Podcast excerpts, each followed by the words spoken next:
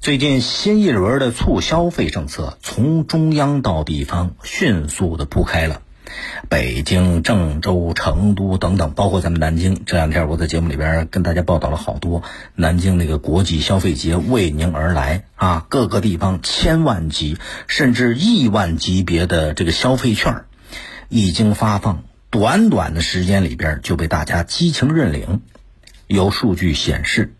仅今年前四个月。全国已经有至少二十个省市通过发券促消费，总金额已经超过了三十四亿元。消费券啊，它是激活市场、刺激消费经济的一个特别好的法宝，能够快速的恢复市场人气，促进产业复苏。政府部门呢，通过发放消费券，能够很好的利用乘数效应。撬动消费的潜能，每个人拿到消费券，哎，他总觉得自己赚了便宜嘛，总要去消费嘛。据统计，每亿元的消费券的投放，对消费总额的拉动，大概能有五倍的直接放大效应，并且能够进一步带动产业链的上下游产值。但是呢，这里边也有一个小小的问题，问题在哪儿？你看现在各个地方的政府部门在发放消费券的时候啊。它主要是通过网络平台来发放电子消费券。网络平台意味着什么呢？就是你要领这消费券，就得要用智能手机去抢。哎，这种操作模式，当然年轻人们他手机天天绑在手上，呃，他他都熟悉，是吧？可是对老年朋友就不太友好，对他们来讲就缺乏一定的普惠性了。当然，我们都知道电子消费券它具有很大的优势和便利啊，比方说投放渠道多、发放速度快、成本低、使用起来挺方便、效率也高、便于统计等等。尤其是现在智能手机、移动互联网这已经全面普及了，在这样一个背景下，电子消费券特别受到地方政府和普通市民的喜爱，经常一发出来，短短的时间里边一抢而空。哎，大家抢回来之后，使用的效率就是使用率很高，有效的刺激了消费经济的复苏。可是，呃，不少地方政府在发放这个电子消费券的时候啊，他忽视了老年人这样一个群体的现实情况，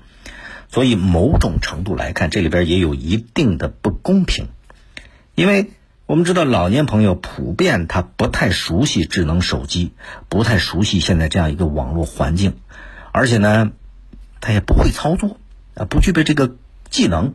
很多老年朋友，这个人老眼花，视力下降，反应速度慢，所以他们在抢这个电子消费券的时候啊，他抢不到，因为什么？找不到那抢券的入口页面的，不了解、不熟悉，争不过年轻人。而且还有不少的老年朋友，他就没有智能手机，他也不会使用智能手机。这些人跟电子消费券就。没有关系了，所以大部分老年朋友没法享受到优惠券的优惠福利，这就成了这个消费刺激的一个一个叫什么呢？空白区。所以这一点也希望可以引起一些职能部门的重视，啊，针对老年朋友这样一个特殊群体、特殊情况，可以定向的发放一批纸质版的消费券。老年朋友呢，可以比方说在这个街道办呐，在社区呀，在商超这些线下渠道去领取，哎，就省得跟年轻人拿起智能手机去抢那个电子消费券。同时呢，这个纸质版的消费券在设计上也得照顾到老年人的特殊情况，不要设置太高的消费门槛儿，不要有过多的消费限制条件，最好就直接给他抵扣消费金额。简单有效，他看得明白，这样能够方便老年朋友享受这种优惠的福利嘛？